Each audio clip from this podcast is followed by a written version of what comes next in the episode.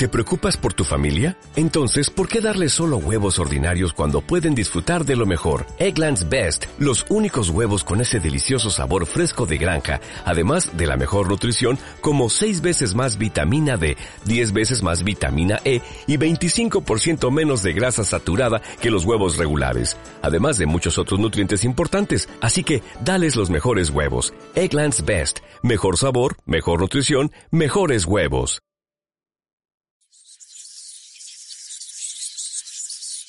Esto es Fonema 16, espacios de experimentación sonora. Hoy nos sumergiremos al mundo del suicidio, pero no desde la estadística, juicio o el estudio explicativo, sino desde una perspectiva revolucionaria, la del cuidado. Pues bueno, yo creo que son diferentes tipos de barreras. Yo creo que la principal es que hablar del suicidio no es un tema fácil.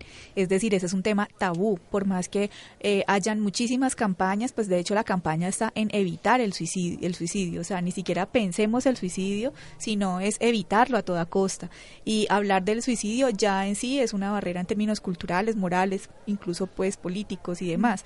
Mm, por otro lado, en términos, digamos, como del gremio o de los colegas, más que en términos de investigación, yo creo que hay una línea fuerte ahorita eh, que está empezando a, emerger eh, eh, esta forma de abordaje, pero también es, em, no hay muchos instrumentos o no hay muchas medidas objetivas y finalmente no estamos hablando de algo que sea completamente objetivo. Entonces, cuando nosotros planteamos este tipo de temas y, y decimos, lo estamos haciendo a través de unas entrevistas, lo estamos haciendo a través de metodologías cualitativas y demás, no faltará quien eh, esté diciendo, bueno, pero esto hay que hacerlo de una manera más objetiva, hay que mostrar otro tipo de datos, otro tipo de análisis y más cuando generalmente los estudios frente a suicidio han sido estudios de carácter epidemiológico que se basan en ese tipo de indicadores que son tan duros, ¿no? Y por otro lado, yo creo que preguntar acerca de la relación entre la actitud y el tipo de atención que se brinda a un usuario, digámoslo así, usuario como los trata nuestro sistema general de seguridad social en salud, como que pone el dedo en la herida sobre tratar, pues como que hay un aspecto profesional que, que es importante, pero que hay un aspecto personal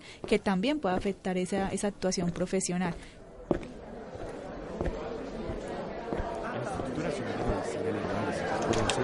Su sistema de información CIRDEC reportó para el año 2016 un total de 2.310 casos por suicidio en Colombia.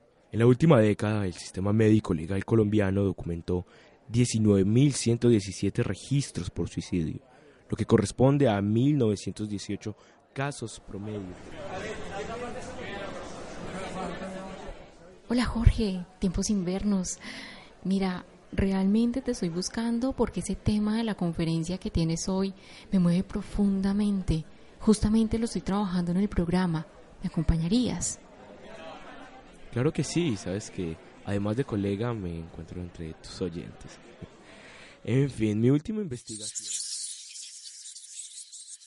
Algo estaba claro. Con el paso de las horas más intensa era la necesidad de Loisa por ayudar al sujeto del anónimo. Pensó que usaría todos los medios a su disposición para sacarlo de su sin salida.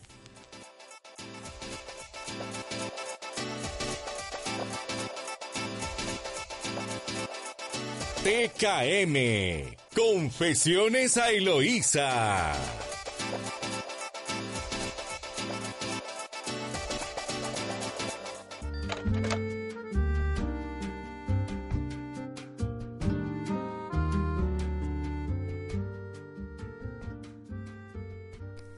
Buenas noches y bienvenidos. Abrimos nuestra línea telefónica y mensajes de WhatsApp para tener la oportunidad de conversar un poco acerca de los sucesos que por más agobiantes que sean, sin darnos cuenta, suelen ser muy cotidianos. Hoy contamos con la compañía del doctor Jorge Muñoz. Él es director del foro sobre el suicidio que se realizó esta tarde en la ciudad de Pereira. Les cuento un poquito sobre este invitado maravilloso. Es psicólogo, tiene una especialización en conducta humana, es magíster en psicología y, por supuesto, es un experto en la temática que nos está movilizando esta noche y es el suicidio. Él aceptó la invitación de compartir conmigo y con todos los oyentes de TKM Confesiones Aloísa y así que no sé por qué no suenan los teléfonos. Estamos esperando sus llamadas. Yo sé que les encantaría hablar con él. Así que los invitamos y mientras recibimos esta primera llamada, saludamos a Santiago, nuestro queridísimo máster. Hola Santi, y le preguntamos por la banda de esta noche. Santiago. bueno, eso es un bache, nos ocurre a todos, no pasa nada. Santiago, adelante. Eh, sí, un, bache, eh, pero no se preocupen. Lo que viene está interesante. La banda de la noche es... Jorge, antes de salir al aire, yo quiero hacerte una confesión. Realmente ese testimonio tuyo lo necesito para movilizar la atracción de alguien, un oyente en el que he estado pensando y que me ha dejado unos cuantos anónimos. Para mí son mensajes clave, así que por favor necesito que me ayudes a traerlo de este lado. Al aire en 3, 2. TKM, Confesiones a Eloísa.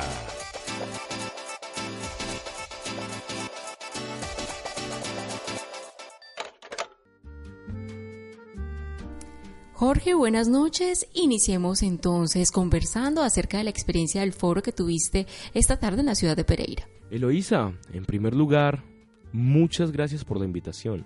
El foro se realizó con la finalidad de comprender y observar el suicidio desde diversas perspectivas.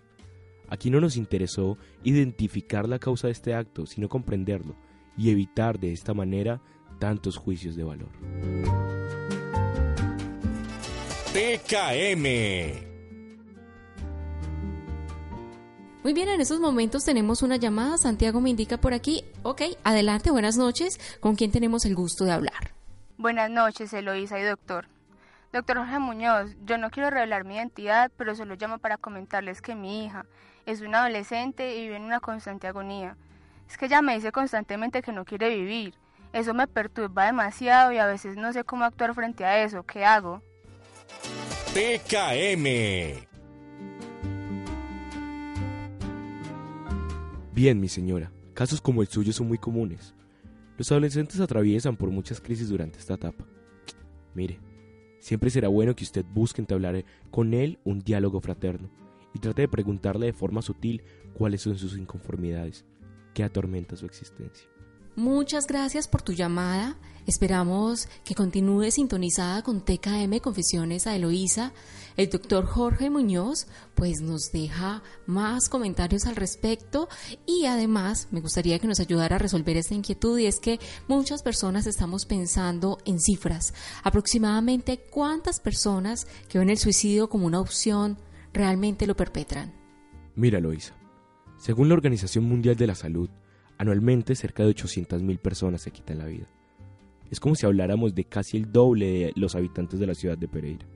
Bien, ¿en qué edades se registra la tasa de mayor suicidio en nuestro país, en Colombia? Es difícil responder con certeza esa pregunta, Eloísa. Pero mira, se podría decir que estos actos se ocasionan con mayor frecuencia entre los 15 y los 29 años. Igual, es algo muy general, porque no hay que negar que personas más adultas también acuden al suicidio. Jorge, dame un segundo por favor porque tenemos otro oyente en la línea. Hola, TKM para ti. TKM, Confesiones a Eloísa.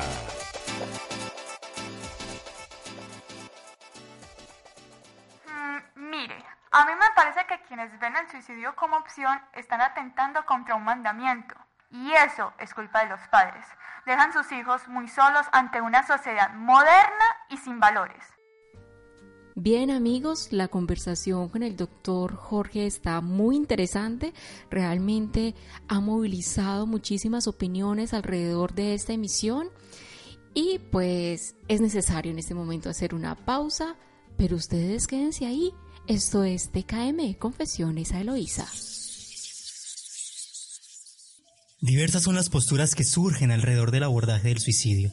Todos parecen tener una perspectiva sobre el tema, desde los académicos, estudiosos del tema, hasta quienes consideran pertinente dejar su visión subjetiva plasmada en las redes sociales sin mayor responsabilidad.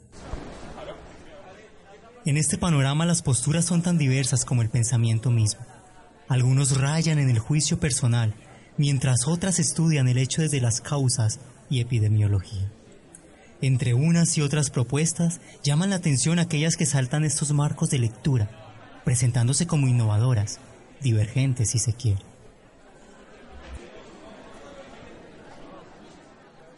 Yo empecé preguntándome por cuáles eran las razones que enganchaban a un paciente a un proceso terapéutico, o sea, algo que se llama la adherencia. Luego empecé a trabajar otro constructo, otro concepto que se llama el afrontamiento, cómo hace una persona con cáncer de mama para afrontar la enfermedad. Y luego empecé a trabajar este asunto de las actitudes, bueno, y otras cosas han pasado en medio de eso, otros conceptos. Y lo que para mí ha unido todo esto ha sido la palabra cuidar. ¿sí? La adherencia se trata del cuidado de sí mismo, el afrontamiento se trata del cuidado también de sí mismo, eh, el asunto de las actitudes eh, frente al suicidio es como yo cuido a otros y yo creo que eh, lo que a mí me mueve es el cuidado, es el cuidar, cómo, cómo nos cuidamos, cómo se cuida y necesariamente cuidar no, no, significa evitar, ¿cierto? Cuidar es también acompañar, es soportar. Entonces, creo que si a mí me preguntan qué es lo que me mueve para este proceso de investigación, es el cuidado.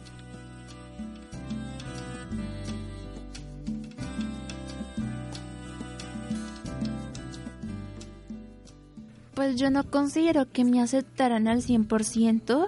Yo considero que ellos más que todo me veían con un rostro de pena y que pesar, como generaban como una empatía, pero no no lo que yo necesitaba en ese momento. Ellos como que se sentían como mm, intimidados, como apenados hacia ello.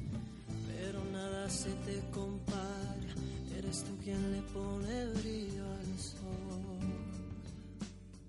Pero un apoyo que era, yo lo sentí muy fraternal.